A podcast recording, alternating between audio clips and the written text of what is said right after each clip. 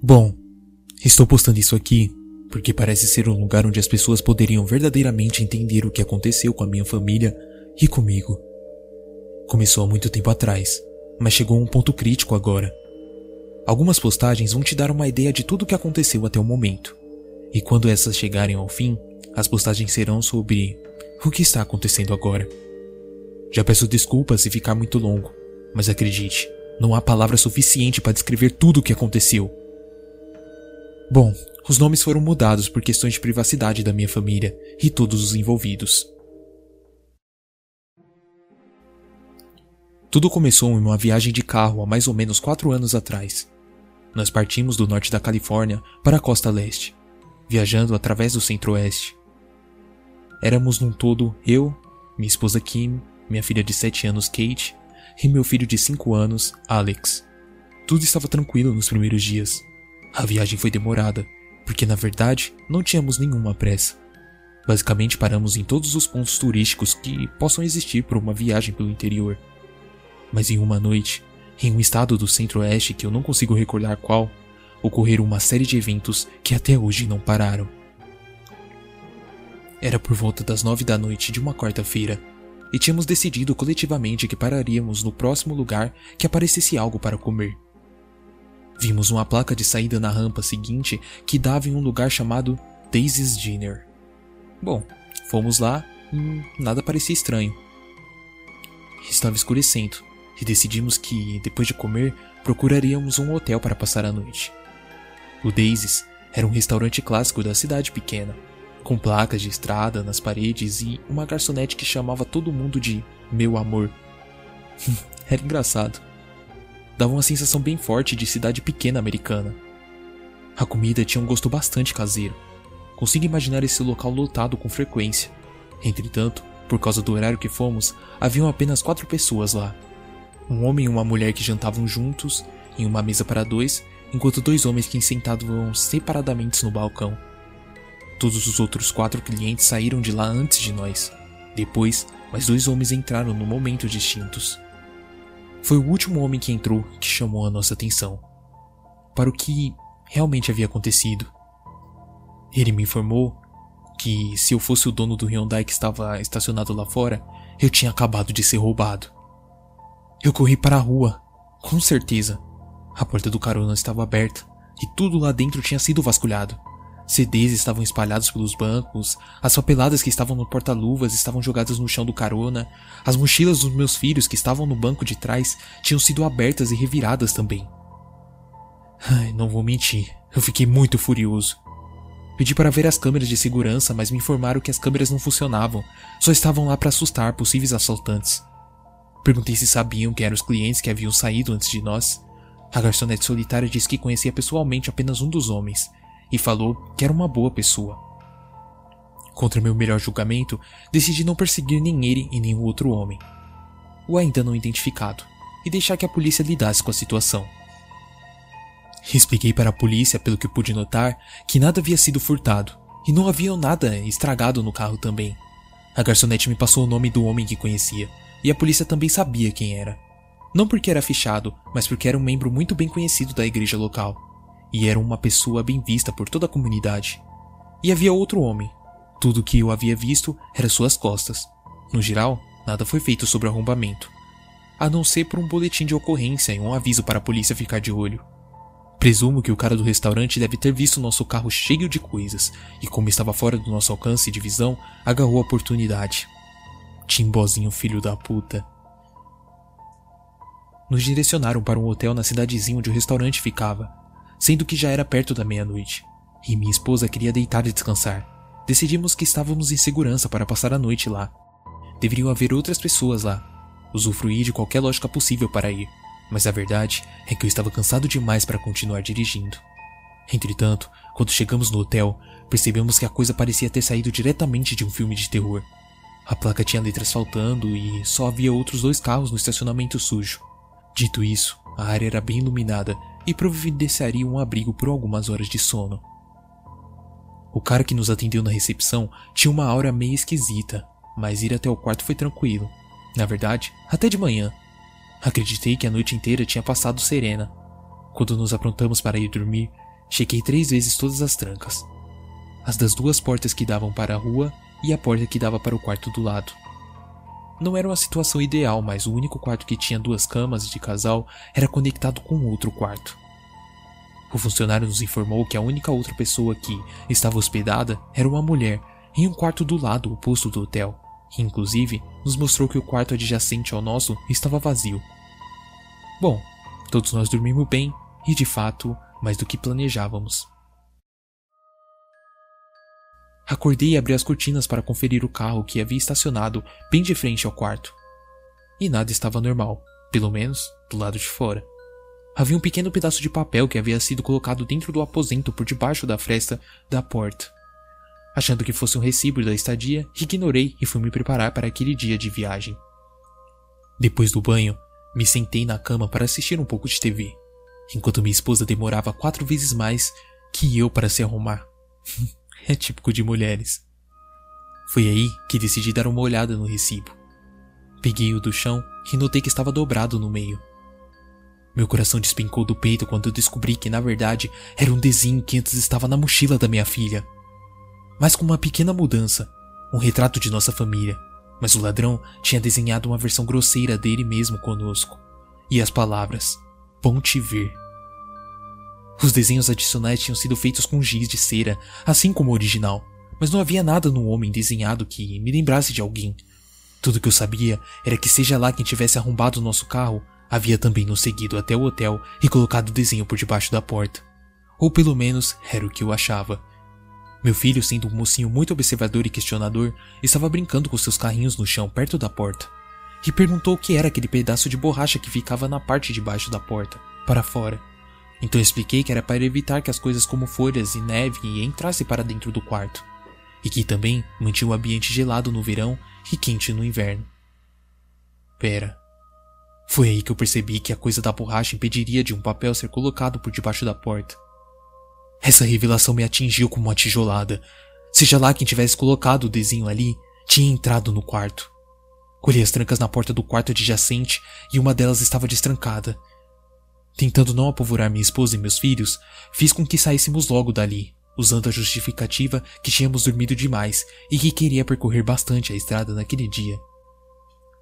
Pensei em falar com o atendente, mas de manhã uma menina estava o substituindo, e eu não pretendia ficar lá mais nenhum segundo esperando por ele. Fomos até a rodoviária sem interrupções e continuamos a nossa viagem. Minha esposa perguntou o que havia de errado, mas só dei de ombros e disse que continuava um pouco cansado. Continuamos o resto da nossa jornada sem nada estranho interferir. Tirando os incidentes no Daisies e no hotel, nossa viagem foi bem divertida. Nossos passatempos foram uma ótima distração para aquela sensação pesada no fundo do meu estômago. Fiz questão de fazer uma rota diferente enquanto voltávamos para casa, para não precisar passar por aquela cidadezinha onde tudo aconteceu. Três semanas depois, finalmente voltamos para casa. Todas as nossas correspondências estavam amontoadas no chão do hall. Então, peguei todas enquanto entrava em casa. Enquanto eu estava entrando, dei uma olhada nas cartas que havia recebido, e foi aí que tudo recomeçou. Mais ou menos na metade da pilha havia um envelope sem remetente. Abri e encontrei um bilhete escrito à mão, em um papel dobrado no meio. Nele estava escrito: A menina desenha muito bem. Estranhando, desdobrei o papel e era outro desenho da minha filha. Esse era um de um cachorro preto e marrom. Suspeito que seja lá quem estivesse fazendo isso tinha conseguido nosso endereço pelo registro do veículo ou algum outro documento quando vasculhou o carro. Informei isso para a polícia, a qual fez um trabalho porco no sentido de me deixar seguro em relação à segurança da minha família. Eu ainda não contei nada para minha esposa sobre tudo, pois sei que ela só iria se preocupar mais ainda. Fiquei me perguntando quantos desenhos minha filha tinha em sua mochila, mas na verdade sabia que eram vários. Depois comentarei mais sobre isso. Tudo estava dentro dos conformes por pelo menos uma semana, até que um dia voltamos para casa depois de um dia a dia de família no parque. Entramos e as crianças correram para a sala para assistir TV. Minha esposa foi para a cozinha preparar um lanche para os dois e eu fui ao banheiro. Quando saí, minha esposa estava na porta de correr que dava para o quintal. Foi aí que eu ouvi latidos. Meus pensamentos corriam, mas eu recusava acreditar. Tipo, não podia ser verdade. Mas lá estava, um pastor alemão, preto e marrom. Devia ter mais ou menos um ano e estava amarrado na cerca do nosso quintal. As crianças já tinham ouvido os latidos e correram para conferir o que estava acontecendo. Todos nós aventuramos a sair de casa e pedi para que eles se afastassem enquanto eu inspecionava melhor o cão. A coleira estava de uma forma que fazia parecer que o cachorro tinha pulado a cerca e sua coleira ficou presa por lá, ou algo do tipo. Bom, eu não sei explicar. Não fazia sentido algum, mas não estava óbvio que o cachorro tinha sido colocado lá de propósito. Quando cheguei perto, o cachorro lambeu minha mão e deitou de barriga para cima, esperando um carinho. Quando viram isso, meus filhos correram e começaram a abraçar e acariciá-lo. E claro, eu deixei. Ele parecia gostar das crianças e demonstrava seu amor balançando freneticamente o rabo. Minha esposa de coração mole pediu que ficássemos com o cachorro, contra os meus instintos, pois sabia de onde o cachorro via. Mas, ainda me esforçando para proteger a minha família, relutantemente eu concordei. Colocamos nele o nome de Roscoe, o nome que minha filha escolheu. De uma forma estranha, sentia que eu estava proporcionando a seja lá quem estivesse fazendo aquilo exatamente o que ele queria. Era óbvio que não era uma coincidência, eu só não fazia ideia por que estava acontecendo. Esse incidente com o cão não parecia ser uma ameaça, mas bem, nada estava fazendo sentido para ser real. O cachorro virou um membro da família rapidamente, criou uma afinidade forte, principalmente com Kate, o que me deixava desconfortável. Enquanto curtia o cachorro e providenciava tudo para que tivesse uma boa vida, uma parte de mim o menosprezava. A parte que odiava o que ele representava. O fato que um homem estranho tinha arranjado um cão parecido com o do desenho da minha filha e colocado em nosso quintal. Eu sentia que ele sabia que tínhamos ficado com o cachorro e que o animal estava feliz aqui. Sentia que ele já havia feito aquilo uma vez e, e tinha se safado. Não ter certeza já havia chamado a polícia e eles já tinham falado que não havia nada a se fazer. Do jeito que eu via, eu tenho certeza que concordariam é que minha família não estava necessariamente lidando com um perseguidor. Claro, estávamos sendo perseguidos de uma certa forma, mas desde que chegamos em casa não tínhamos sido seguidos. Acho. Bem, não recebemos ligações. A única correspondência era a carta que escondi da minha esposa. Não havia exatamente nada proativo que eu pudesse fazer para me proteger. Então, eu imaginei que teria que ir dançando conforme a música. O verão chegou ao fim, e tínhamos essa tradição. Passávamos uma semana em uma cabana do meu falecido pai. A ideia de cancelar esse ano passou pela minha mente. Mas escolhi não cancelar, pois nada aconteceu desde que recebemos o Roscoe. Então, colocamos nossas malas no carro e fizemos uma viagem de quatro horas para a cabana que ficava em uma cidadezinha chamada Long Lake.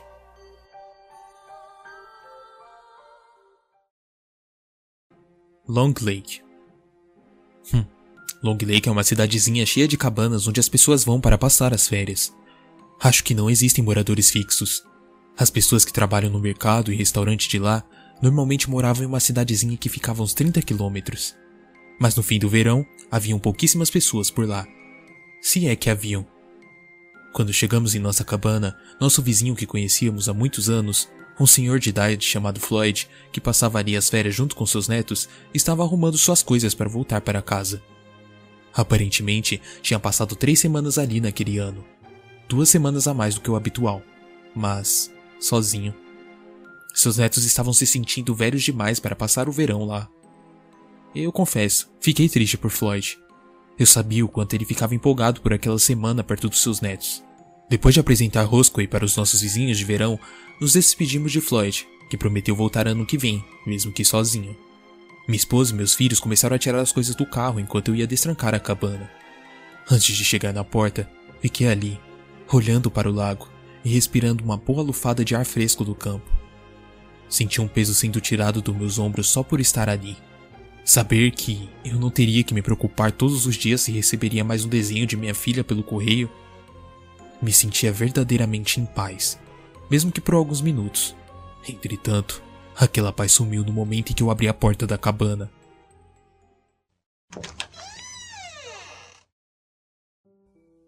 Já estava destrancada, sim. Existem chances de não ter sido trancada no ano passado. Eu não tinha motivo para suspeitar de outra possibilidade, a não ser essa. Mesmo com tudo o que acontecera, o homem misterioso não tinha como saber onde ficava essa cabana muito menos ter chego lá antes de nós. E, durante a viagem, eu fiquei cuidando cautelosamente se estávamos ou não sendo seguidos, só para ter certeza. Mas, nada. Abri a porta da cabana e o ar era pesado e úmido. Havia uma fina camada de poeira em cima de tudo que eu via amplificado pelos raios de sol que vinham das janelas. Tudo estava exatamente como no ano anterior. Respirei com mais calma, aceitando o fato que provavelmente fora o eu do passado que fez com que o eu de agora se preocupasse tanto por alguns segundos. Andei até o quarto principal e liguei os disjuntores, e assim fez-se a luz. Minha família entrou na cabana. Meus filhos, com os olhos arregalados de excitação, correram para o outro quarto. O que tinha beliche, e imediatamente começaram a brigar sobre quem ficaria com a cama de cima. Minha esposa foi novamente na rua pegar mais algumas malas e mochilas. Enquanto isso, eu ia ligando o registro da água. Saber que a luz e a água estavam funcionando me deixou com paz de espírito. Significava que ninguém estivera usando-os nos últimos tempos. Assim como evidência a poeira nos móveis. Tudo ocorreu bem no primeiro dia. Nos ajeitamos na casa. Adiei para aparar a grama para o dia seguinte. Andamos de quadriciclo e jogamos jogos de tabuleiro. No dia seguinte, levei minha família para um lugar do outro lado do lago onde levávamos as crianças todos os anos. Tinha uma pracinha e uma praia de verdade. Havia pequenos piers que minha filha, já mais velha o suficiente, podia brincar com a minha esposa lá, enquanto meu filho ficava na beira do lago tentando pegar peixinhos com a mão. Fizemos cachorros quentes e comemos bem. Ficamos lá até o sol se pôr. Meu plano era cortar a grama quando voltássemos. Mas quando estacionamos na pequena área verde que usávamos de garagem, notei que a grama estava recém-cortada. Meu coração mais uma vez foi parar no estômago. Minha esposa comentou que algum vizinho devia ter nos prestado um favorzinho e seguiu com seus afazeres. Olhei em volta e todos os outros gramados que via não estavam cortados. Eu sabia bem quem tinha feito aquilo. Bem, não exatamente quem, mas sabia. Fiquei realmente confuso sobre os motivos que levavam esse perseguidor a fazer o que fazia. Até agora, ele havia nos dado um cachorro que agora era um membro da família, e depois cortado a grama da nossa cabana. Tipo, por quê?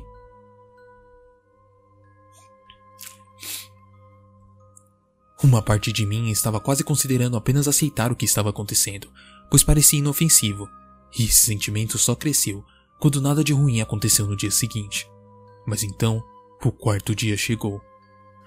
Era por volta das sete da manhã, e minha esposa abriu a porta para Rosco e dar uma corrida lá fora e usar o banheiro.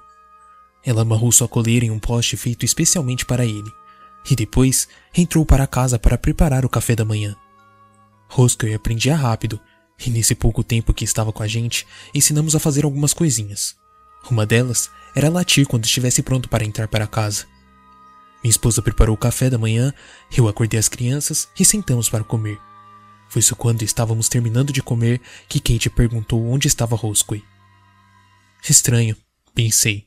Não ouvi ele latindo para dizer que estava pronto para entrar. Achei que apenas estava explorando e se divertindo bastante na natureza. Falei para Kate que a mamãe tinha levado ele para fora e já iria buscá-lo. Nada poderia ter me preparado para o que eu vi quando eu saí da cabana. Roscoe estava no chão e sua garganta tinha sido grotescamente cortada. O corte era tão absurdo que estava quase decapitado. Depois de cortes na sua garganta, havia outro feito na vertical que iam até seus testículos, e todos os seus órgãos haviam sido retirados e colocados do lado do seu corpo sem vida. Seu sangue estava empoçado embaixo do seu pequeno cadáver. Senti que ia vomitar. Corri até ele e olhei seus ferimentos. Deu para perceber que havia sido feito por uma lâmina. Não tinha como ser um ataque de um outro animal. Antes de fazer qualquer coisa, corri para dentro da cabana e falei para minha família não sair e nem olhar pelas janelas. Voltei para a rua antes que pudessem fazer perguntas. Enquanto as lágrimas escorriam pelo meu rosto por conta de que eu teria que fazer, comecei a cavar um buraco para Roscoe. Gentilmente, coloquei-o no buraco e acariciei sua orelha macia uma última vez. É, eu realmente gostava dele. Não importava sua origem. Enchi a cova de terra e depois coloquei a pá de volta no galpão. Não sei como não havia notado quando fui buscar a pá, mas do lado do galpão havia algo escrito, com o que parecia ser o sangue do próprio cachorro. Apenas dizia: Cãozinho bonzinho. Apaguei a mensagem antes de voltar para dentro da cabana. O tempo todo eu ficava tentando explicar o que havia acontecido. Eu sentei com meus filhos e expliquei que, enquanto estávamos dentro da casa, um outro animal, um bem maior que Roscoe, tinha brigado com ele e o machucado a um ponto que teve que ir para o céu dos cachorrinhos. Minha esposa e meus filhos choraram, e eu também. Nenhum de nós conseguia entender o que tínhamos acabado de perder. Ninguém acreditava que a gente perdeu o mais novo membro da família. Então, com isso, mandei todos arrumarem suas malas porque já não era seguro ficar ali com um animal tão perigoso à solta. Eles respeitaram a minha decisão e dentro de uma hora já estávamos na estrada. Paramos em um posto de gasolina na saída de Long Lake para abastecer, pegar alguns lanches e usar o banheiro antes de embarcar na nossa viagem de quatro horas. Todos entramos juntos na loja de conveniência e felizmente fui o primeiro a sair. Vi pelas portas transparentes da loja um envelope colocado no para-brisa do meu carro. Corri até ele com esperança de pegá-lo antes que minha esposa visse. Consegui isso com sucesso. E imediatamente olhei em minha volta para ver se via alguém. Ninguém. Não havia nenhuma pessoa sequer. Nenhum carro saindo dali e ninguém a pé que eu pudesse ver. Eu até fiz a volta no posto de gasolina e depois chequei dentro da loja também. E não achei ninguém. Tipo, ninguém que já não estivesse lá dentro, tipo, antes. Eu queria pedir para os funcionários me mostrarem as câmeras de segurança. Mas dando uma olhada em volta, percebi que o local não tinha câmera nenhuma. Além do mais, eu não queria que minha esposa soubesse do envelope que eu tinha acabado de receber. Esperei meu filho sair do banheiro e pedi a todos que me esperassem dentro da loja. Entrei no banheiro, abri o envelope e tirei de lá de dentro um papel dobrado no meio. Esse desenho era um de nossa casa, que Kate havia feito há uma semana antes de começarmos nossa viagem. Lembro disso porque eu coloquei em nossa geladeira com um imã logo depois de terminá-lo. Mas então ela viu pego de volta para botar junto com seu portfólio. Esse retratava nossa família na piscina de nosso quintal. O desenho adicional nesse era o mesmo homem feito bruscamente, atrás das cercas, com vários presentes embrulhados em sua volta. Novamente havia uma coisa escrita atrás da folha, e dessa vez era: Somos uma família feliz. Eu não sabia o que pensar daquele desenho. Minha família e eu tínhamos usado nossa piscina diversas vezes naquele verão. Até depois do primeiro incidente, quando eu estava 100% alerta, eu tinha certeza que não havia ninguém nos espionando. A única alternativa que pude pensar era que o homem estava usando a piscina para ilustrar o lago em que tínhamos estado no dia anterior.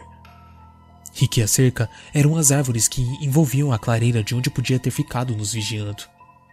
Seja qual fosse o caso, eu dobrei, coloquei meu bolso e saí com a minha família dali. Peguei estradas secundárias e alguns atalhos que não fossem da rodovia principal, algo que deixou minha esposa bastante confusa. Falei que era para testar uma coisa no carro, mas obviamente era um jeito de ter certeza que ninguém estava nos seguindo. Novamente, não achei evidências disso. Quando cheguei em casa, a primeira coisa que fiz foi cobrir a piscina e interditá-la pelo resto do pouco que sobrara do verão algo que aborreceu um tanto a minha família. Inventei uma mentira sobre o aumento de nível de água durante a nossa ausência, algo que não fazia muito sentido, mas. Bem, encerrou seu caso. Eu queria contar para minha esposa o que estava acontecendo. Eu realmente queria.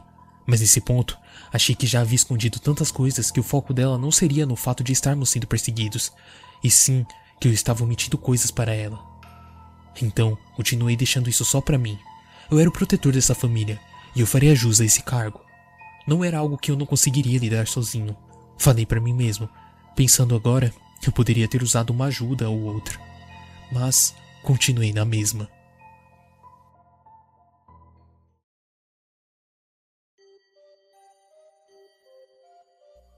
Sim, eu já entendi. Fui idiota de não contar para minha esposa. Um dos milhares de comentários falando isso fez com que eu entendesse. Por favor, se é só isso que você tem para comentar, nem perca o seu tempo. As coisas ficaram tranquilas por alguns meses, sem nada demais acontecendo. Me encontrei enlouquecendo pelo fato de não poder fazer nada sobre o que acontecera. Tinha me forçado em aceitar que a piscina no desenho era uma metáfora para o lago, mas não sabia o que fazer em relação aos presentes. Ele já tinha feito. O que fez com Roscoe? Bem, achei que aquilo era um presente, mas ele já tinha devolvido o desenho do cachorro quando nos deu Roscoe. Então, não era isso. Também nessa época as crianças voltaram para a escola Para quem não está familiarizado, as escolas nos Estados Unidos voltam em setembro, por isso que eles voltaram. Algo que me deixava especialmente apreensivo. Entretanto, tinha que reprimir minhas preocupações para não alertar minha esposa do motivo que eu nunca queria sair de perto das crianças. Mas por sorte, como já disse, nada aconteceu. Nos primeiros meses, eu estava em uma época de mais paz do que tudo que começou. Mas então, a época de Natal chegou. Tínhamos acabado de montar a nossa árvore, com enfeites e tudo mais. Fizemos um belo jantar de família naquela noite. Lembro vividamente. Tudo estava maravilhoso. As crianças estavam animadas para o Natal. Minha mulher estava apreensiva com as compras natalinas na lata de sardinha que usava chamar de shopping da nossa cidade. Nossos filhos estavam ótimos nos estudos. Minha esposa e eu prosperando em nossas carreiras, e mais importante, o perseguidor não entrou mais em contato. A única coisa de importância que aconteceu nesses últimos tempos tinha sido que minha esposa meio que chamou a minha atenção. Ela havia percebido que algo estava errado pela minha atitude em geral de estar preocupado o tempo todo. Mas eu deixei isso de lado. Conversamos por um tempo sobre tudo, mas os dois lados ficaram felizes no final da conversa. Meu raciocínio era que, se aquilo tinha acabado, então por que trazer à tona agora?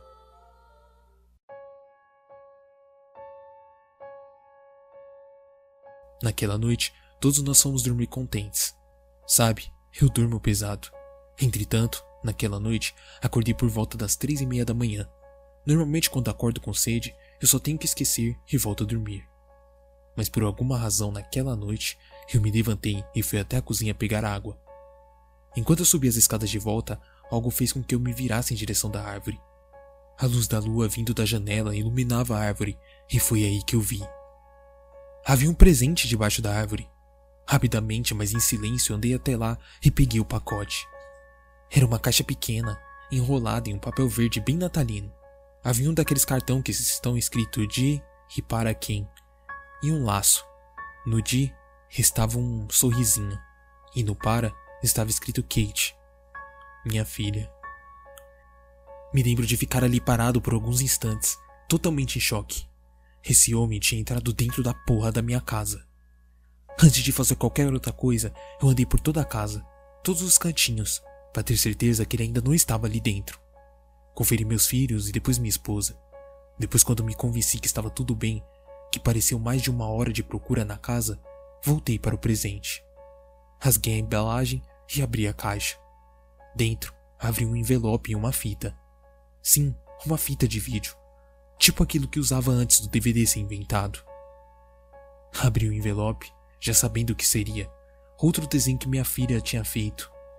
Desdobrei o papel e dessa vez era uma princesa que minha filha havia desenhado. A princesa estava com um vestido de festa rosa, uma tiara e varinha.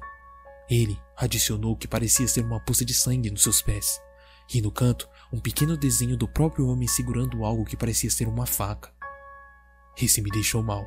Eu não sabia se minha filha tinha desenhado se imaginando como uma princesa ou se aquele homem tinha visto desta forma. Não tinha como saber. Me livrei da caixa e do papel de presente para que minha esposa não se encontrasse. Eu coloquei a fita e o desenho nas minhas coisas de trabalho. No dia seguinte, fui em uma loja, daquelas lojas de penhores, e comprei um aparelho de videocassete. Paguei apenas 3 dólares. Pode acreditar? Bem, de qualquer forma, depois fui para casa enquanto minha esposa e os filhos não tinham chegado e fui para o porão. Bom, só para prevenir em caso deles chegarem mais cedo em casa. Conectei o aparelho antigo em uma televisão velha que tínhamos deixado ali. Coloquei a fita e antes de apertar o play, milhões de coisas passaram pela minha cabeça. Eu não tinha certeza do que ia ver. Tudo que eu sabia era que eu não ia gostar. Eu esperava ver a filmagem da minha família gravada de um local escondido. Mas eu não sei o que estava por esperar. A primeira cena era de um quarto escuro com um lençol branco pendurado em uma parede, caindo em uma parte do chão, com um fundo verde. Uma pessoa saiu de trás da câmera, mas não vai longe o suficiente para poder ver seu rosto. Ele está bem no canto esquerdo da tela, apenas seu ombro direito aparecendo. Ouço um tipo de rangido parecendo uma porta abrindo. Então, ouço um choramingo. Um choro de menina. Uma voz fala: Vai. então, uma menina de oito ou nove anos aparece vestida como uma princesa. Ela era uma versão do desenho da minha filha, vestido da festa rosa, tiara e varinha. Ela anda até o lençol e se vira de frente para a câmera. Lágrimas escorrem do seu rosto. O homem vai até a câmera e a pega. Sua voz preenche o chiado silencioso que paira sobre o meu porão. Rapidamente ele sussurra: Faça.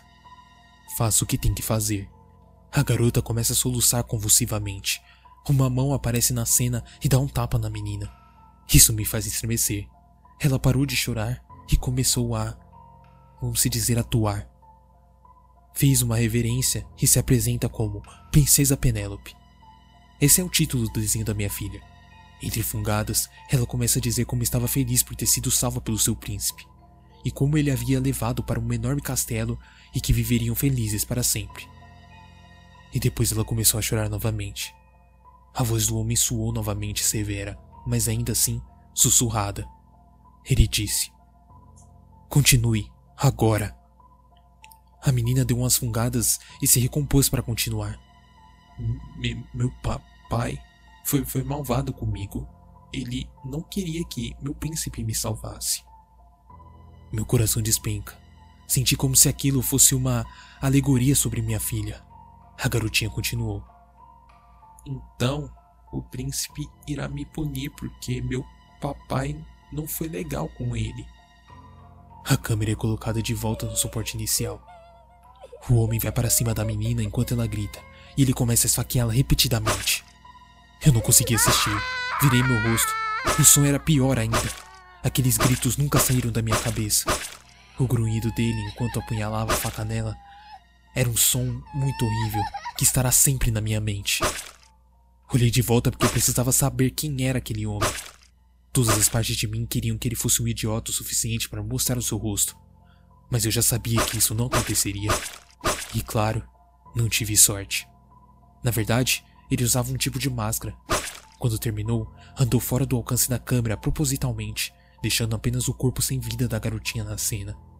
E assim acabou o vídeo. Vomitei várias vezes até que não restava mais nada no meu estômago. A primeira coisa que fiz foi ir a uma delegacia. Contei tudo o que já havia acontecido até aquele momento. Desde o arrombamento do carro, o cachorro e agora isso. Agora que existia um assassinato que parecia legítimo e não encenado, eles começaram a levar a sério. Contei que não estava contando sobre todos esses acontecimentos para minha família. Algo que isso foram totalmente contra e fizeram cara feia, mas disseram que respeitariam a minha decisão. Fiquei muito agradecido por isso. Cheguei tarde em casa naquele dia e minha esposa questionou onde eu tinha estado o dia todo. Falei que havia ido fazer uma entrevista com um detetive para um projeto que eu estava trabalhando sobre um livro. Sim, eu sou escritor. Ela acreditou. Naquela noite, perguntou o que me preocupava. Já estávamos casados fazia anos, por isso ela conseguia me ler com a palma da sua mão. Tive que ir inventando coisas Falei que estava frustrado com meu novo projeto, que estava difícil de desenvolvê-lo. Sendo a esposa maravilhosa que é, me encorajou com lindas palavras, as quais que, se realmente precisasse, teriam resolvido o problema na hora. Obviamente, isso pesou na minha consciência. Era a primeira vez desde que tudo isso começou que eu fiquei realmente tentado em revelar tudo. Como já disse, lá no fundo, eu queria, mas por alguma justificativa orgulhosa achava melhor manter tudo aquilo na escuridão. Se fosse agora, teria contado tudo para ela desde o começo. Foi uma época assustadora para mim. Não estava pensando direito. Então, peguem leve. Cerca de uma semana depois, o detetive que estava em cargo do meu caso ligou. Basicamente me disse que não conseguiu nada. Não fazia ideia quem era a menina do vídeo e ela não parecia compatível com nenhuma criança desaparecida no Arquivo Nacional. Obviamente, não conseguiram identificar o lugar onde foi filmado. A única coisa que podiam dizer é que era uma filmagem feita recentemente, por conta de uma embalagem de cigarro que aparecia na segunda cena, que tinha um logo novo de uma marca. Pedi para a polícia ficar na minha rua e perto da escola dos meus filhos com carros não oficiais, algo que eles se aceitaram sem prontidão. Depois disso, nada aconteceu até março, Embora a polícia não tivesse arquivado o caso, também já não estava no topo das prioridades, por falta de pistas. Não haviam mais policiais cuidando da nossa casa ou na escola. As ligações da polícia começaram a diminuir, até que eu não recebia mais nenhuma. Mas eu sabia que essa fase de calma não duraria. Todo dia eu sentia que era o dia que eu receberia um novo envelope. Ou melhor, que ele tentaria dar um novo envelope para minha filha. Eu apenas tinha sido sortudo de conseguir descobrir antes das outras vezes. Um pensamento que não saía da minha cabeça era: mas, e se eu não tiver essa sorte para sempre?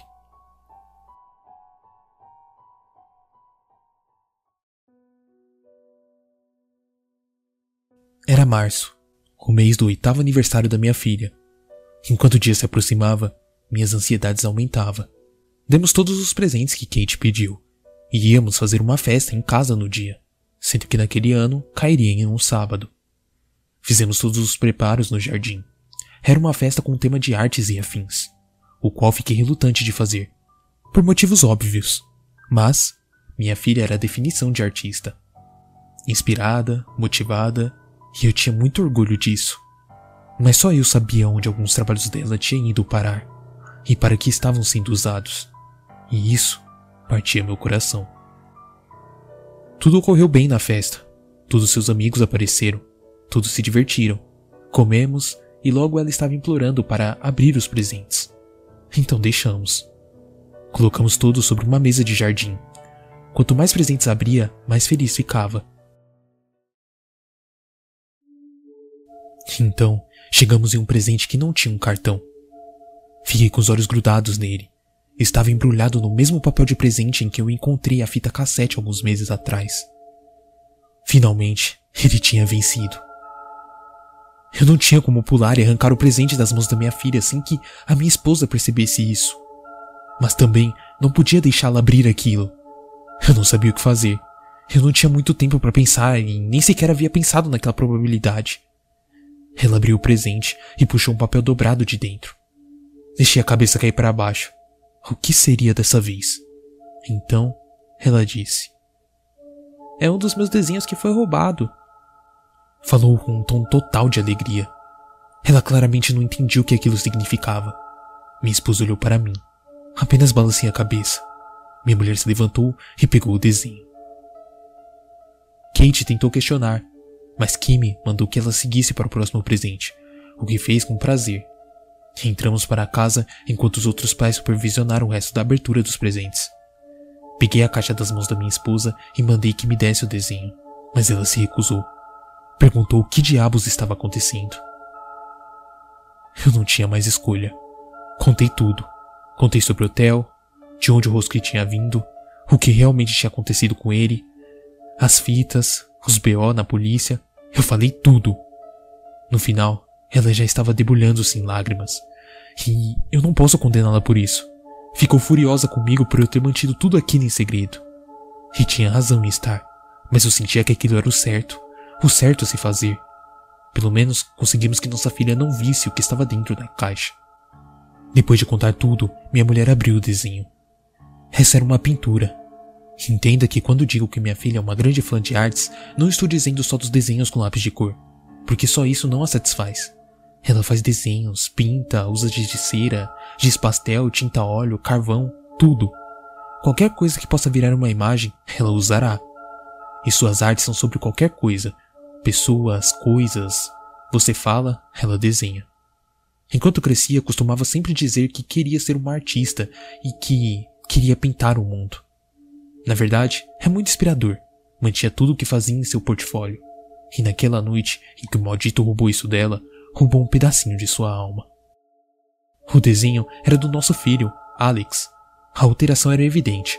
Vários arbustos foram pintados, com um homem desenhado cruamente no meio, ao lado do nosso filho. No topo da folha tinha uma mensagem escrita em vermelho. Eu e seu irmão somos amigos agora. Quando nós vamos ser amigos? Só que havia algo estranho nessas frases. As letras estavam erradas, estava escrito de um jeito totalmente estranho. Bom, mas era clara a frase. Isso fez com que um arrepio descesse pela minha espinha. Todos os tipos de cenário passaram pela minha mente. Esse homem tinha sequestrado meu filho? Minha mulher correu para fora para buscar Alex e eu olhei dentro da caixa. Havia um conjunto de lápis de desenho, junto um bilhete formal. Nunca pare de desenhar. Tá, o que ele queria dizer com essa frase? Minha esposa voltou para a cozinha junto de meu filho. onde eu estava esperando, suando frio. Perguntamos para ele se algum homem ou mulher tinha falado com ele recentemente, algo que ele negou. Falamos que ele não ficaria encrencado caso isso tivesse acontecido, mas insistiu que não tinha falado com ninguém. Perguntamos se talvez tivesse conhecido alguém na hora do recreio ou em algum outro lugar na escola, mas ele continuou na negativa. Acreditei nele. Era um menino esperto, mas minha esposa não tinha tanta certeza. Educadamente, encerramos a festa, logo depois que Kate abriu todos os presentes, e assim, uma por uma, as crianças foram sendo pegas por seus pais, enquanto os adultos perguntavam se estava tudo bem. Falamos que era apenas uma emergência de família. A polícia perguntou para o meu filho a mesma coisa que já tínhamos questionado. Receberam a mesma proposta. O detetive chegou à mesma conclusão que nós, que esse incidente particular era para nos assustar, mas não que houvesse realmente acontecido. Por causa do grande espaçamento entre os acontecimentos, a polícia pediu que começássemos a questionar os amigos, para ter certeza que não era apenas uma pegadinha muito bem elaborada. Sério, eu teria rido na cara deles se não tivesse ficado com raiva. O homem que estava fazendo aquilo era um assassino. Eu tinha visto isso com meus próprios olhos. Eu sabia que não era uma brincadeira. As coisas acalmaram mais uma vez, por mais ou menos um mês. Todo dia minha esposa estava olhando a caixa do correio. Não sei se estava ansiosa para receber uma nova carta e descobrir quem era o desgraçado, ou apenas aliviada de não ter nada lá. Isso fez com que nosso casamento se tornasse uma ponte quebrada. Kim odiava o fato de eu ter mantido algo tão sério em segredo, e isso fez com que ficasse ressentida comigo. Ela nunca superou isso, mas eu não a culpo. Não tenho como culpar. Em um dia, no meio de abril, eu peguei as crianças na escola, e depois chegamos em casa. Kate subiu para o segundo andar para guardar a sua mochila e começar a fazer as suas tarefas. Depois de um ou dois minutos, ela desceu e me encontrou na sala. Suas palavras caíram pesadamente no meu colo. Doeu fisicamente. Papai, alguém deixou uma carta para mim. Engoli o caroço que se formou instantaneamente na minha garganta. E me levantei tão rápido que a cadeira de madeira que eu estava sentada caiu no chão. Eu atravessei a sala correndo e peguei a carta da mão de Kate. A carta dizia: Querida Kate, eu gostaria muito de ser seu amigo. Não tenho muitos amigos, mas seus desenhos me fazem feliz. E são muito bons. Você é uma artista muito, muito boa. E quero ser amigo de uma pessoa tão talentosa assim. Acho que sua mamãe e papai não ia gostar que nós ser amigos. Então, podia ser nosso segredo, legal? Eu quero que você faça muitos e muitos e muitos desenhos para mim, para eu poder olhar todas as horas. Tomara que podemos ser amigos. Bem, outra vez o bilhete estava com várias letras erradas e palavras totalmente sem nexo. Bom, a carta não estava assinada. Fui submerso em um tsunami de emoções. Tristeza, porque agora minha filha tinha sido colocada diretamente no meio dessa confusão. Raiva de que esse homem continuava a assombrar nossa família, apesar de todos os nossos esforços para encontrá-lo. E provavelmente a emoção mais proeminente era o medo, pois parecia que não tinha como nos proteger. Não tinha como a gente se proteger daquele monstro invisível. Liguei para minha esposa no seu trabalho, que veio para casa imediatamente. Levamos a carta para a polícia e eles guardaram como prova e para tentar achar as digitais. O que não aconteceu, claro. Eu e minha esposa tivemos uma longa conversa Pensamos nossas opções. Decidimos manter as crianças em casa ou conosco todo o tempo, incluindo tirá-los da escola e todas as outras atividades extracurriculares, ou nos mudar. Escolhemos a última opção. Colocamos nossa casa para vender e nos mudamos dentro de uma semana e meia, depois de ficar em um apartamento em outra cidade até maio. Então, nos mudamos para uma casa estilo de fazenda, de um piso no sul do Colorado. Matriculamos as crianças em uma escola e minha esposa foi transferida de hospital. No geral, a mudança não foi uma transição difícil de se processar. E por uns cinco meses parecia ter funcionado. Não havia sinal do perseguidor. Nosso verão passou sem nenhum incidente. Fizemos uma viagem tranquila de carro para a Flórida, a qual as crianças adoraram. Eu e minha esposa conseguimos recuperar nosso casamento. As coisas pareciam melhorar para nossa família. Isso é, até que voltássemos para casa em uma tarde no final de setembro. Minha esposa tinha acabado de pegar a correspondência e tinha uma carta de um advogado. O conteúdo era sobre o testamento da minha mãe. Meu coração pareceu ter caído do peito como não fazia há tempos. Minha mãe não estava morta. Imediatamente eu peguei o telefone e tentei ligar para ela. Caiu direto na caixa de mensagens. Comecei a entrar em pânico. Não sabia o que fazer. Liguei para minha tia novamente. Liguei para minha tia. Novamente, ninguém atendeu. Meu mundo estava se despedaçando à minha volta. Finalmente, me lembrei de ligar para o lar dos idosos onde minha mãe morava. E quando falaram, já vamos transferir a ligação para o quarto, eu suspirei aliviado. A linha tocou, tocou e tocou, até que finalmente alguém atendeu. Era minha mãe. Alô? Ela perguntou, sua voz doce como sempre. Meu Deus, mãe. V você está bem? Bem, estou, querido. Tudo bem. Por que a pergunta? Acabei de receber uma. Foi aí que eu entendi. Ele havia feito aquilo, tinha descoberto onde estávamos morando e tinha feito aquela porra. Gaguejei um pouco antes de falar para minha mãe que a amava e que logo ligaria de novo para ela. Minha esposa perguntou o que eu estava pensando e contei. Ela concordou, aquilo era uma brincadeira de mau gosto. Quando minha esposa olhou o resto das correspondências, tinha outro envelope, esse com o nome de Kate. Era um desenho que Kate havia feito de sua avó, só que no lugar dos olhos haviam dois X desenhados bruscamente. Aquela imagem estará para sempre gravada na minha mente. Me deixou fisicamente doente naquela época. Chorei muito, senti que não tinha como proteger minha mãe. Não sem deixar a minha própria filha vulnerável. Liguei para o detetive lá da Califórnia que cuidava do caso e contei as novidades. Ele concordou em colocar um policial disfarçado no lar dos idosos pelas próximas duas semanas, algo que me deu uma paz de espírito por um tempo. Nada aconteceu com a minha mãe, graças a Deus. Suas brincadeiras doentias eram só isso, brincadeiras. Eu já estava no limite com toda essa situação. Sentia que aquilo nunca ia acabar. A época de calmaria seguinte foi a mais longa. Sete meses sem o perseguidor entrar em contato. Então, algo aconteceu. Algo que fez com que eu desejasse mais que tudo que terminasse aquilo. Recebi uma caixa com meu nome, com o remetente sendo um rostinho triste. Abri a caixa e encontrei uma mão decepada de uma criança. Estava muito decomposta, as unhas tinham sido recentemente pintadas, as impressões digitais estavam queimadas, a um ponto que não tinham condições de serem identificadas. Junto com a mão estava uma foto polaroid de uma menininha sorrindo. Era a menina da fita. Se a polícia não conseguia, eu ia tentar descobrir quem era ela. Eu estava determinado a obter essas respostas. Depois de fazer uma cópia da foto, eu peguei o conteúdo da caixa que recebi e levei para a polícia. E, como eu desconfiava, as digitais estavam danificadas demais para qualquer identificação. Procuraram na própria caixa para tentar encontrar algum DNA, mas tinha sido muito bem limpa antes de ser entregue a mim. As únicas digitais encontradas eram a dos funcionários dos Correios. Todos foram interrogados. Falaram que deixaram a investigação em aberto, mas isso eu já tinha ouvido antes. Já tinha decidido que investigaria isso sozinho. Falei para minha esposa que tinha que sair do estado para fazer uma pesquisa para o meu atual projeto. Tenho certeza que ela sabia que eu estava mentindo. Mas ela me deixou isso em brigas. Não querendo deixar minha família sem seu principal protetor, fizemos um plano elaborado para transportar cada um de nossos filhos para lugares diferentes. Minha filha foi para a casa da minha irmã, em Wisconsin, e meu filho para a casa dos pais da minha esposa, na Califórnia.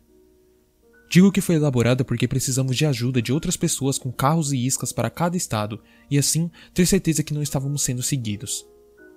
Quando senti que meus filhos estavam seguros, fiz questão de saber se minha esposa se sentia confortável em ficar sozinha em casa. Mas ela assegurou que sim. Deixei nossa arma de fogo pronta e acessível para ela, só caso precisasse. Depois de cerca de 15 horas dirigindo, cheguei na cidadezinha que abrigava o Daisies. Lembra o primeiro restaurante que eu entrei onde tudo isso começou? Bom, lá foi a minha primeira parada, Estacionei no estacionamento no qual eu não visitei desde que meu carro tinha sido arrombado pela primeira vez. Era mais sujo do que eu me lembrava. Estava coberto de vários tipos de lixos e detritos. Dessa vez, estacionei bem de frente para as grandes janelas do restaurante. E a primeira pessoa que eu vistei foi a mesma garçonete que tinha atendido a mim e minha família. Mas dessa vez eu anotei seu nome: Roberta. Haviam outras poucas pessoas no restaurante. Um homem e uma mulher comendo em uma mesa, outros três homens separados comendo no balcão. Não reconheci nenhum deles. Pelo seu comportamento, deduzi que Roberta não se lembrava do nosso outro encontro. Me sentei e ela me perguntou o que eu queria beber. Falei que não estava ali para fazer uma refeição. Peguei a cópia da foto da garotinha e perguntei para Roberta se por algum milagre ela fazia ideia de quem poderia ser a criança da foto. Ela observou-a. Observou-a pelo que pareceu ser um longo tempo, mas acabou por me dizer que não reconhecia.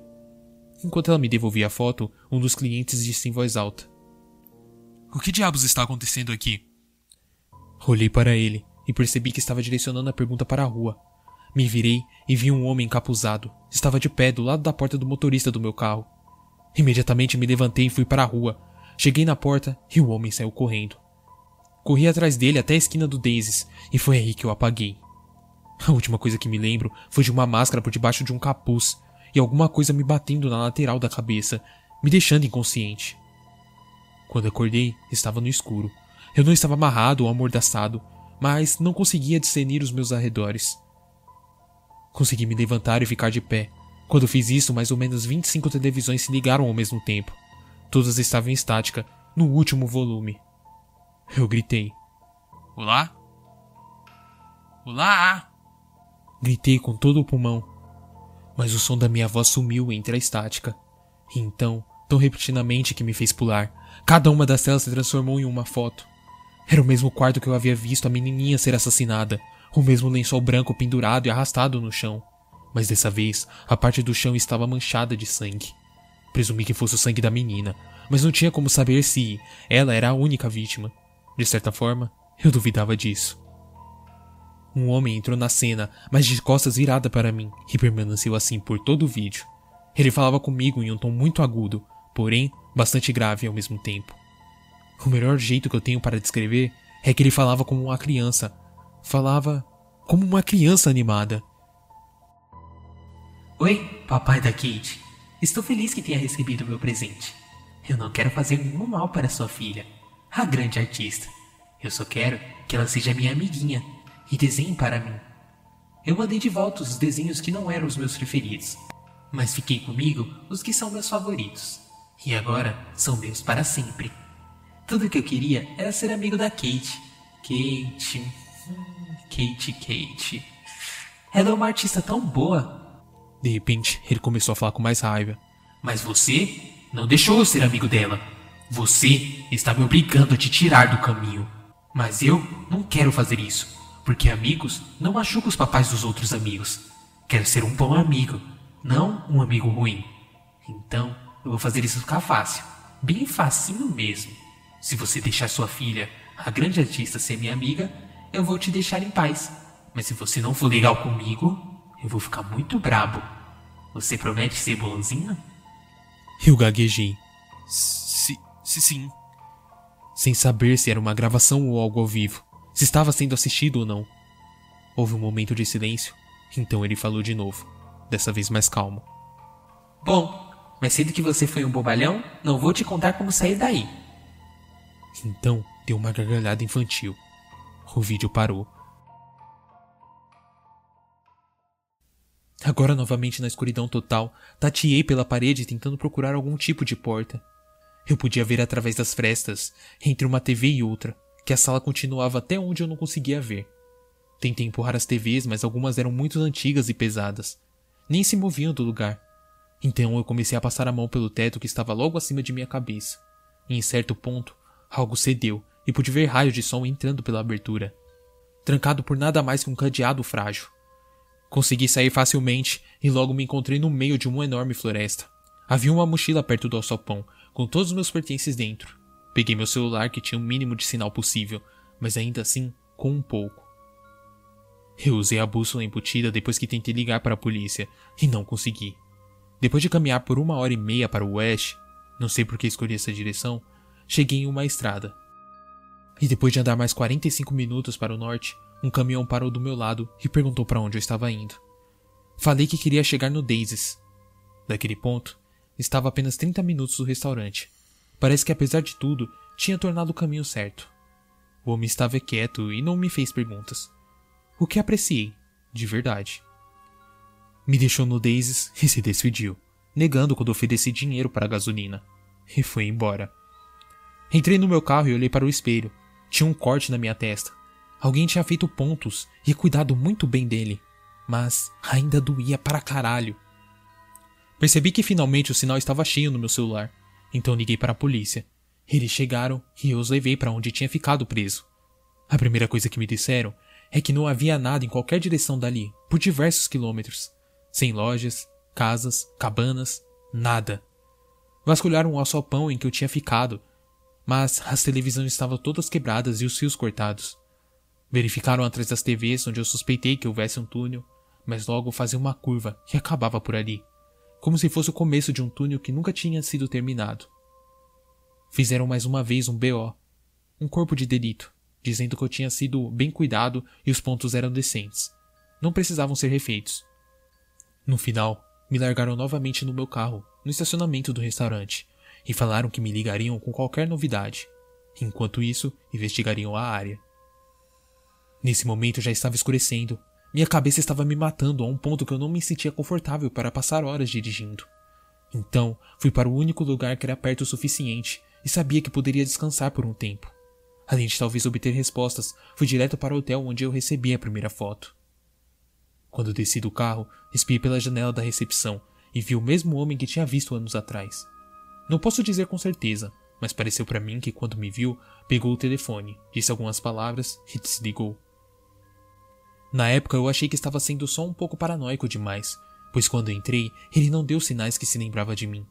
Pareceu genuinamente curioso quando contei sobre as coisas que tinham acontecido na minha primeira estadia no seu local. Depois de um pouco de conversa, fiquei com um quarto para passar a noite.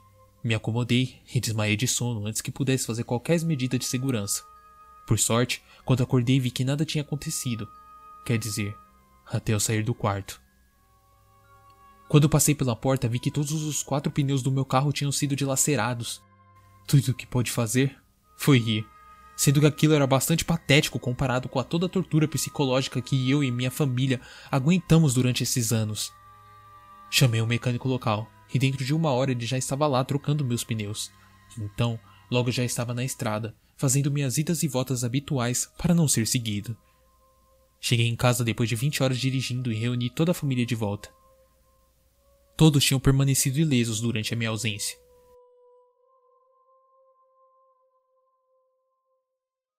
Tudo ficou bem por um longo período, quase um ano, pelo que eu me lembro. Então, em uma noite acordei com alguém batendo na porta da casa. Peguei a arma do cofre e me aproximei da porta, a qual soava um constante batida.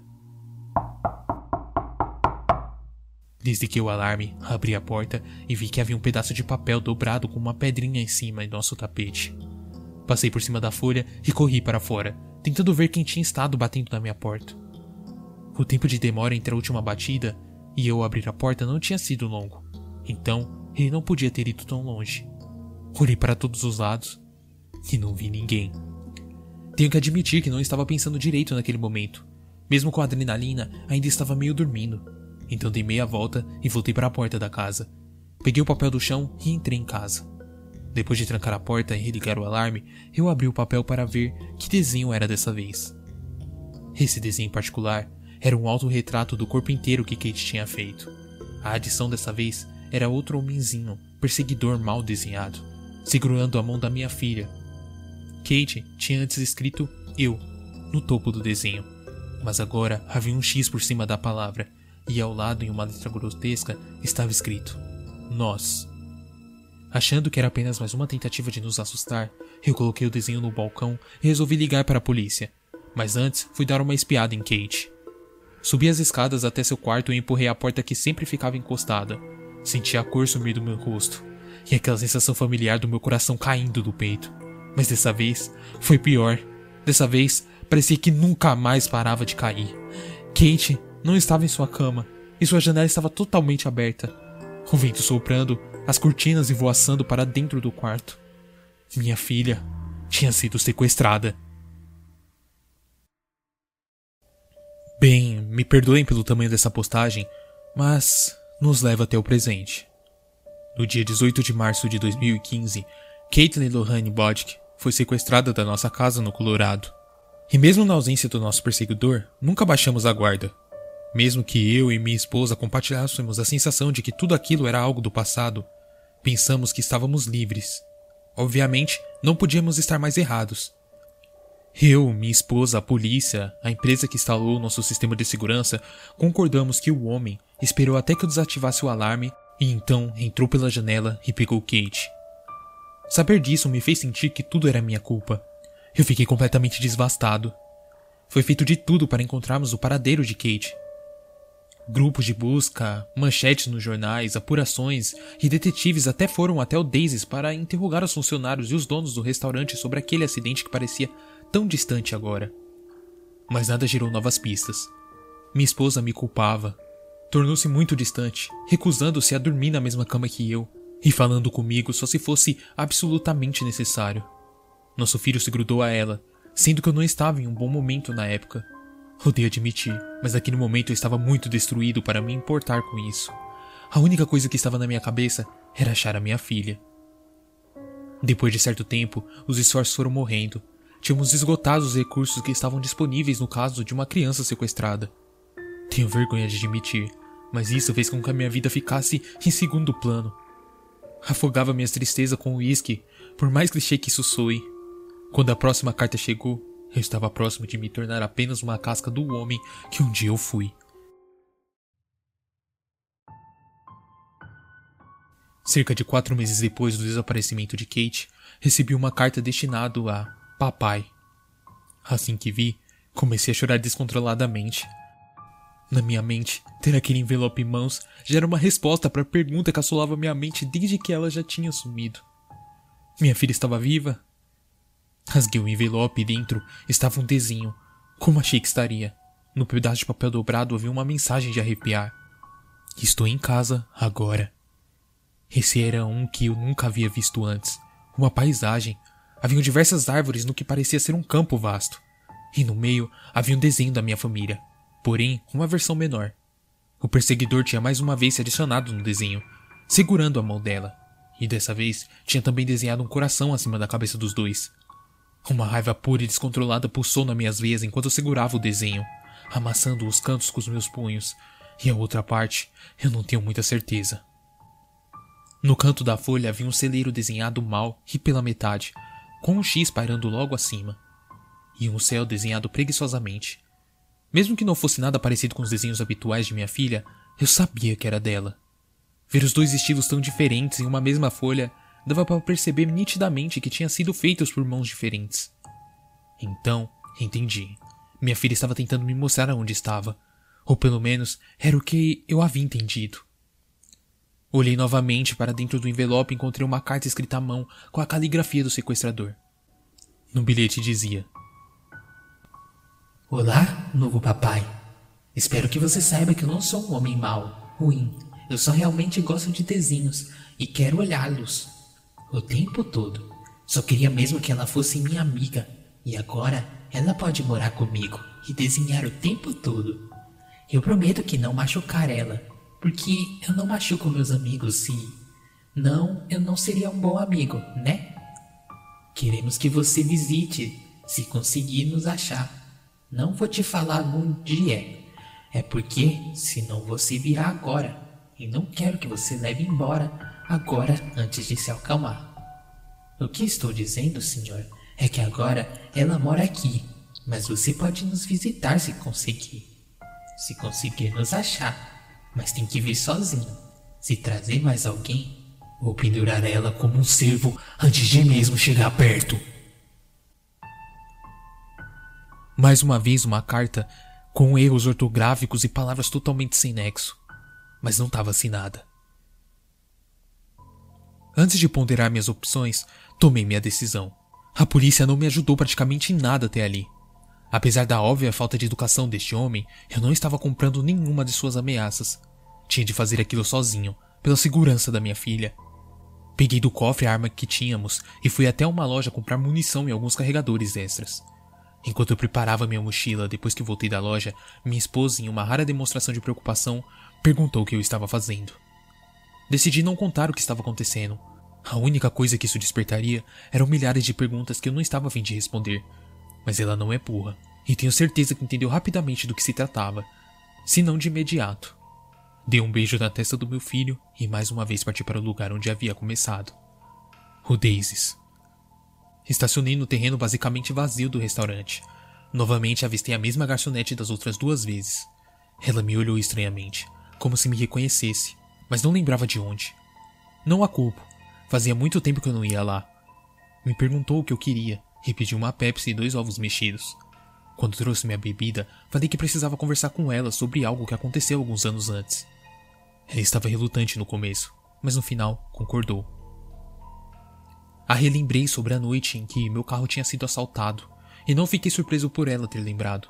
Praticamente plorei para que tentasse identificar o homem desconhecido da noite do incidente.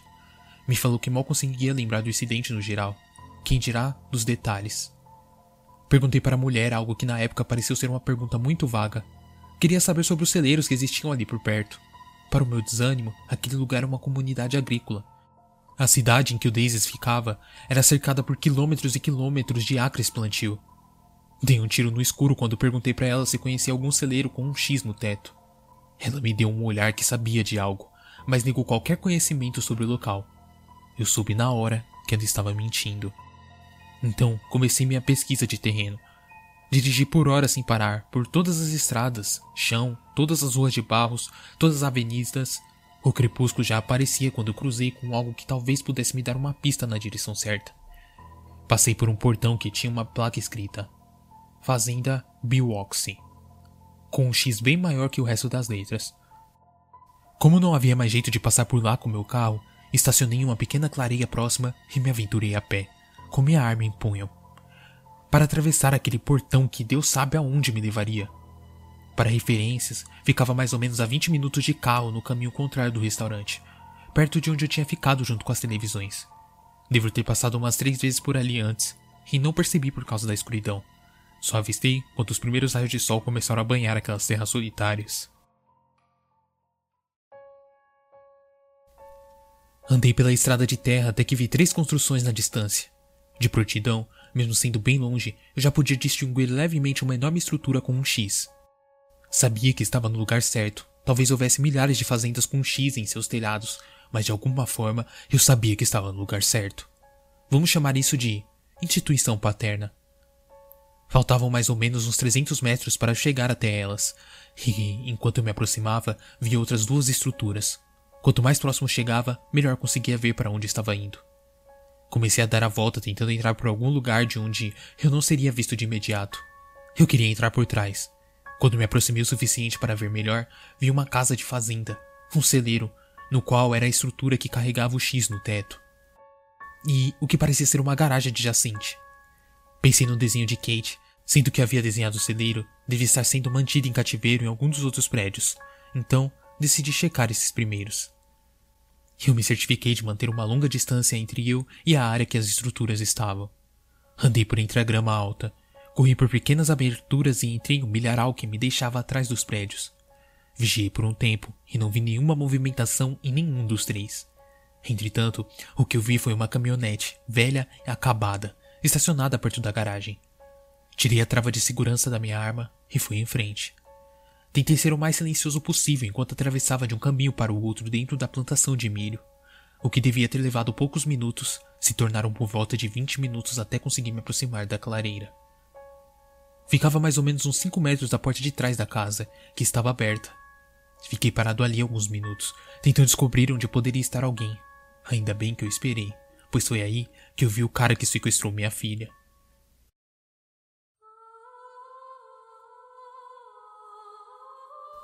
Todos aqueles anos, enquanto jantávamos no Daisy, um homem veio até nós e perguntou se éramos donos do Hyundai, estacionado do lado de fora, e que o mesmo tinha sido arrombado. O homem que nos falou isso era quem estava nos perseguindo. Vasculhando na minha memória, consegui lembrar vagamente que ele carregava uma mochila. Se eu fosse um homem de apostas, diria que o portfólio da minha filha estava lá dentro enquanto agradecíamos por ele nos avisar. Eu fiquei enjoado. Foi a única pessoa que nem sequer considerei como suspeito. Dadas as circunstâncias, eu não tinha registrado a voz estranha do homem na minha cabeça. Pensando agora, se tivesse prestado um pouco mais de atenção em sua voz, teria descoberto que era ele desde o início. Meus olhos se encheram de lágrimas, mas respirei fundo e me recompus. O homem saiu pela porta aberta e foi em direção da garagem. Quando entrou, foi minha chance. Corri pela grama baixa e disparei pelas escadas da casa. Eu ainda não fazia ideia se tinha alguém lá, mas também não ligava. Estava cego pela determinação. Pensando rápido, corri em direção de uma porta que esperava ser do porão. Na minha cabeça, os vídeos pareciam ser gravados em um porão. Fechei a porta atrás de mim e desci as escadas na escuridão, que agia absurdamente alto a cada passo que eu dava. Cheguei ao sol e usei a lanterna do meu celular para me encontrar. Haviam animais mortos no chão e um certo padrão que não me importei identificar. Então, direcionei a luz às paredes, tirando alguns espaços entre as folhas. As paredes estavam totalmente cobertas pelos desenhos que minha filha fez. Me deu vontade de vomitar, mas se ainda tinha alguma dúvida de que estava no lugar certo, eu não tinha mais. Caminhei por volta dos coelhos, gatos, cachorros, hamster e ratos mortos. Haviam pelo menos uns 100 animais mortos ali. E o fedor era absolutamente mortífero. Eu fui para outra sala adjacente. Obviamente, era onde os vídeos haviam sido filmados.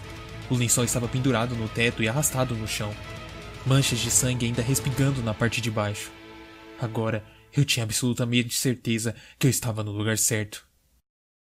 Decidi parar de fazer o meu passeio turístico e ir vasculhar cada canto daquele pedaço de inferno até encontrar minha filha, Kate. Foi aí que eu vi a porta se abrindo no andar de cima. Fiquei parado em silêncio enquanto o chão rangia sobre minha cabeça, dando o meu melhor para não vomitar com o cheiro pútrido que me cercava. O caminhar lá em cima parou por alguns segundos. Depois fez a volta e saiu para a rua mais uma vez. Chequei o resto do porão, mas ela não estava lá.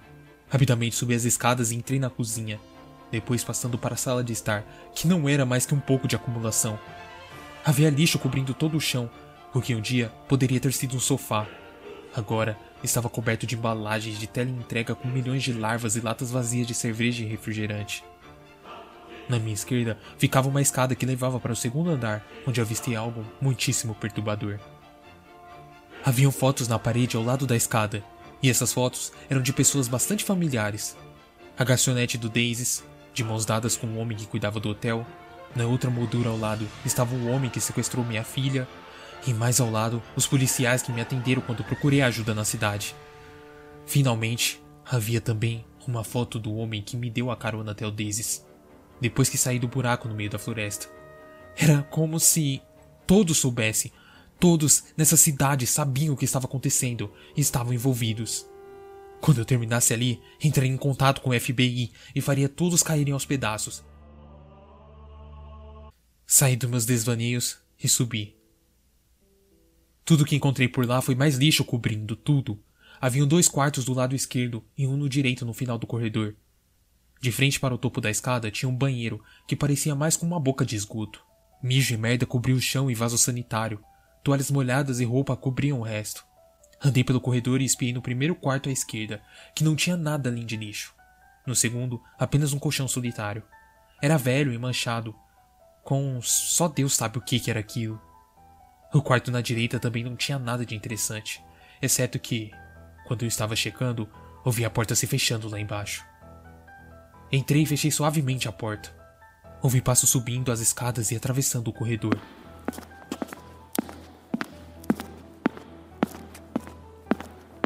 Minha primeira reação foi sair pela janela, então eu o fiz. O mais rápido que pude saí para o telhado. Fiquei ali por alguns minutos e não vi o homem ir de novo para a garagem. Tive a sensação que era lá que minha filha estava.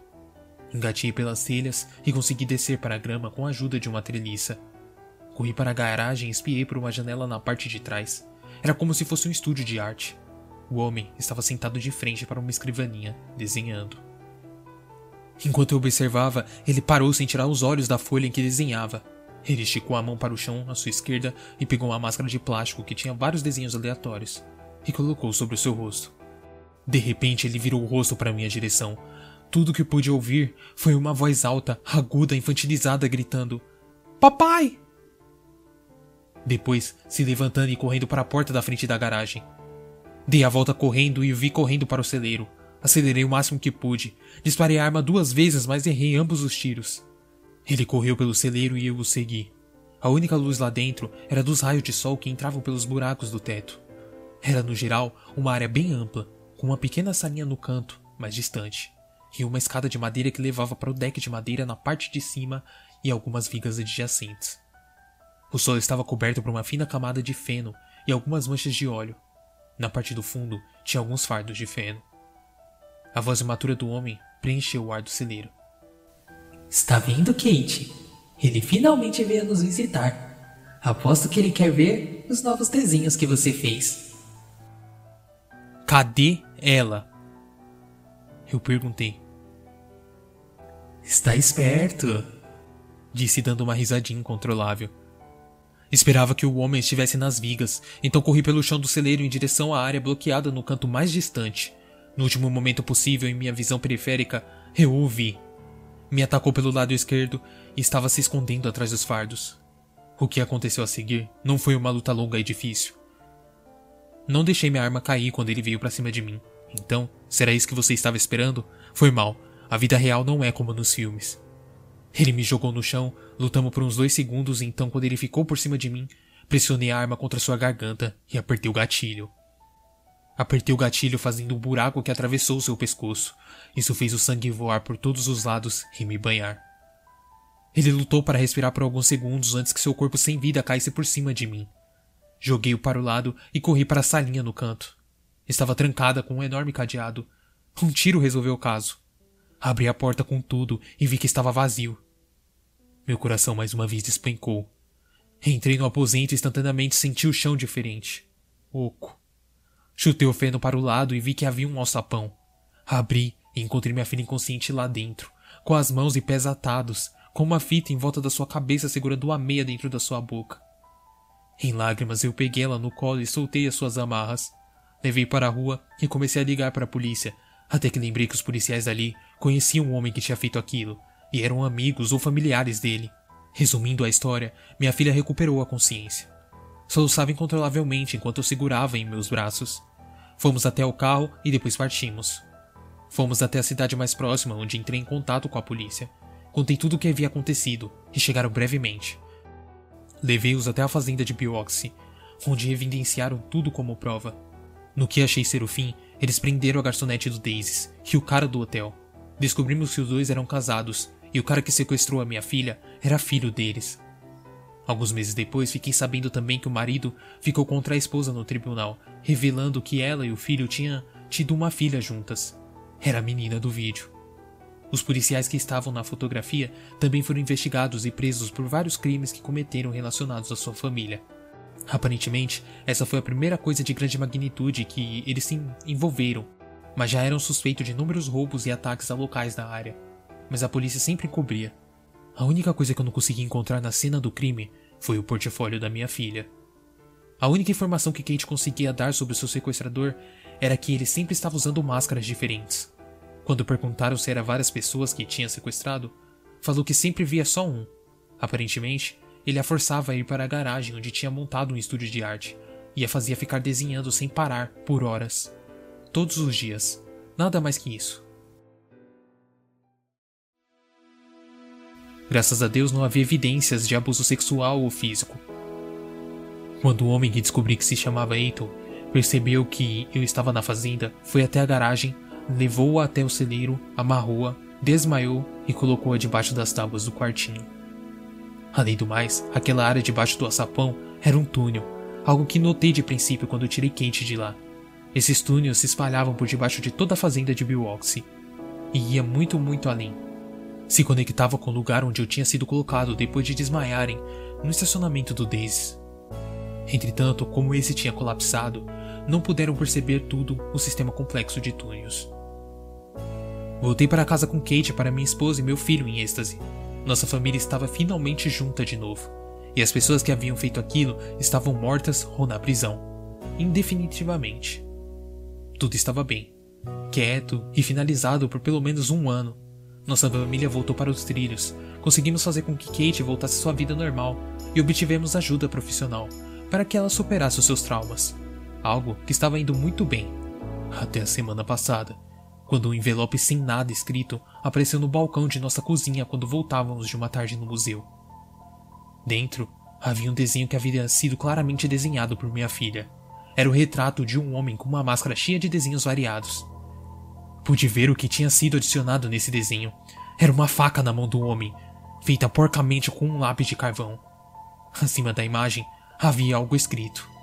E era uma escrita em garrancho que dizia: Agora você me deixou muito brabo.